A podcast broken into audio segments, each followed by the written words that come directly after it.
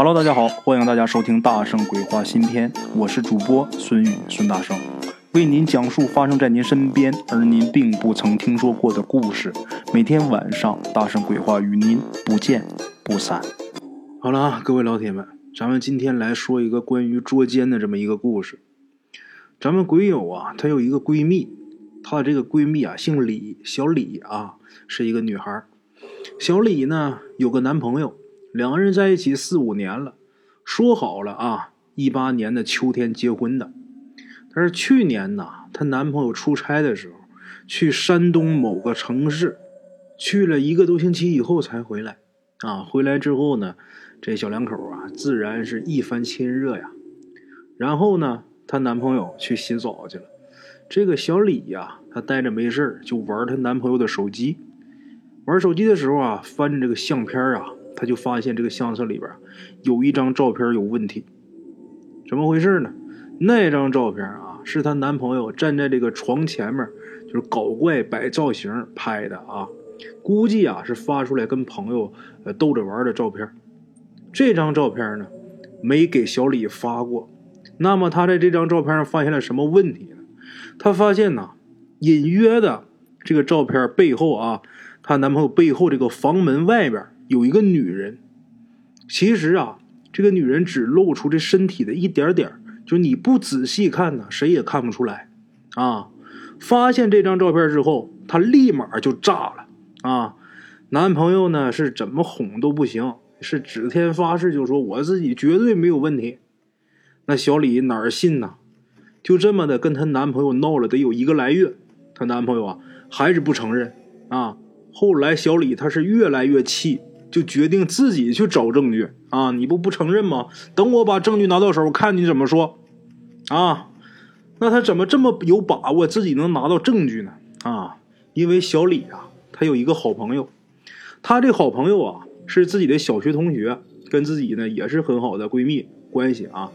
这个同学呀姓莫，这个姓莫的同学，她老公在山东当警察，而且职务还不低。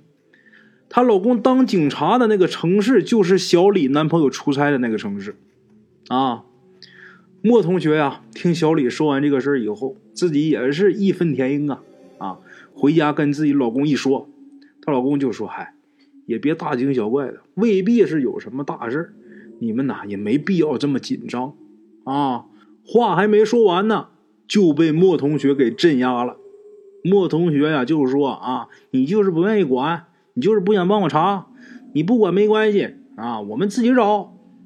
第二天呢，莫同学还有小李两个人呢，他们两个就直奔山东那个城市了。因为去之前呢，莫同学不是把自己老公给镇压了吗？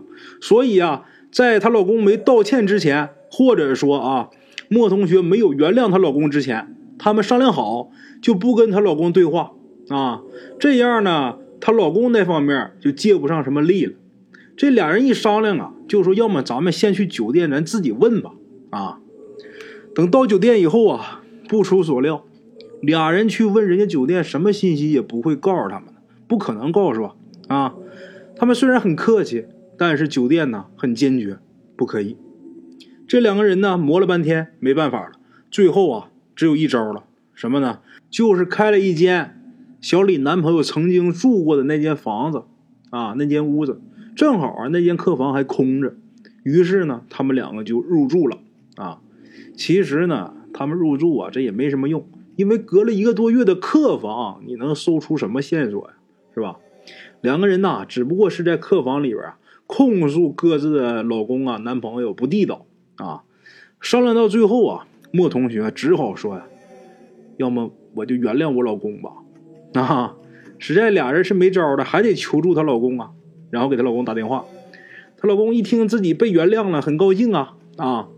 这个莫同学就跟她说啊，你明天嗯帮我们查一下啊。她老公也答应了啊，答应帮她查这个小李她男朋友入住这间酒店那天的信息啊。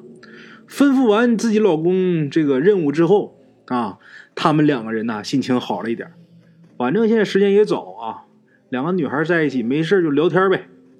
这时候啊，莫同学他是坐在床上，面对着门，小李呢，他是站着，啊，站着面对着莫同学，背对着客厅的门。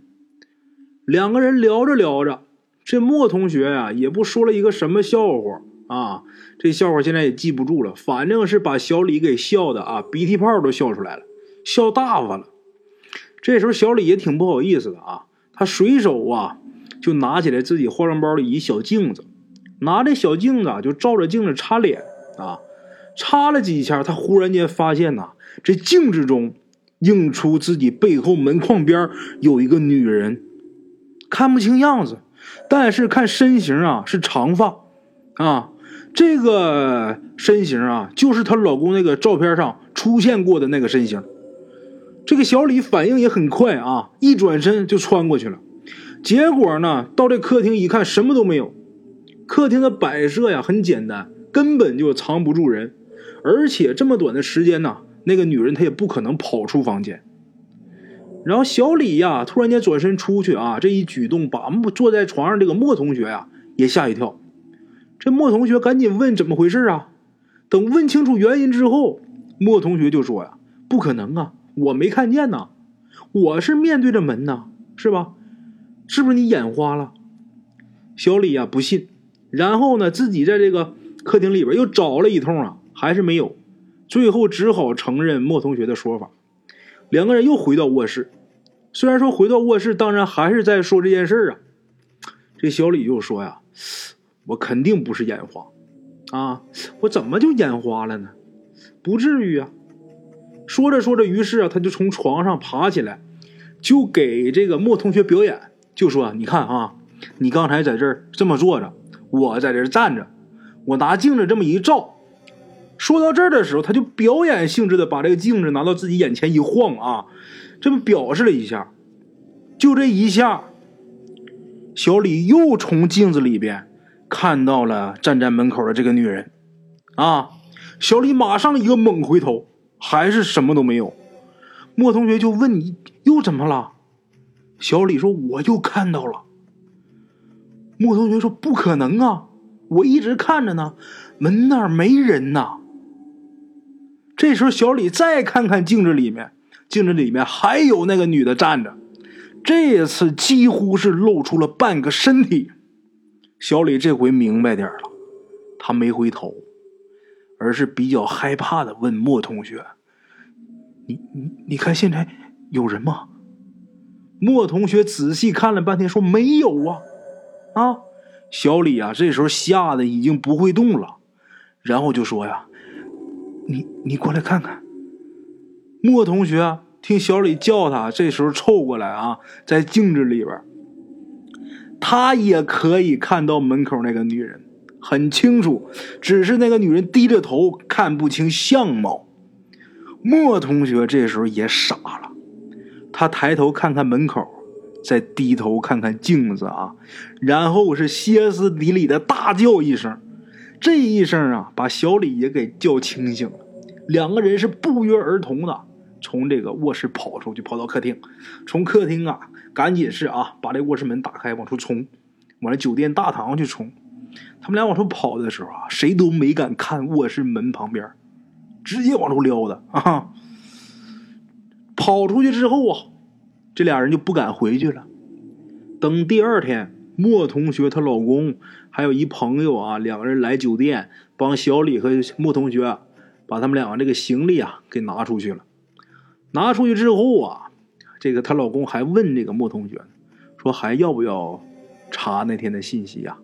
就是说小李男朋友之前入住呃那天的信息。然后莫同学说还查个毛线呢？小李也说查个毛线呢？鬼都看见了，还查什么呀？就这样，两个人呢，呃，莫同学呢回自己家，小李呢也是打点行囊回自己家。小李回来之后啊，跟男朋友把这个经过一说，她男朋友也很惊讶，啊，也觉着后怕。后来呢，小李不放心，就又找人呢给看，找人给看呢，这个给看的人就说呀，嗯，没事啊，鬼呢的确是鬼。但是呢，这个鬼他只在这间酒店里边出没啊，没有跟着他们回来。如果你还是不放心的话啊，哪天晚上啊，你去外面烧点纸给这个孤魂野鬼啊也就行了啊。好了啊，各位老铁们，咱们今天故事先到这儿啊，感谢各位老铁的收听，咱们明天继续啊。OK，各位老铁们啊，咱们今天的故事呢，先到这里。感谢各位好朋友的收听啊！我的投稿微信是幺八七九四四四二零一五，欢迎各位好朋友加我的微信，点赞、转发、评论。今天呢，故事先到这儿，咱们明天同一时间不见不散。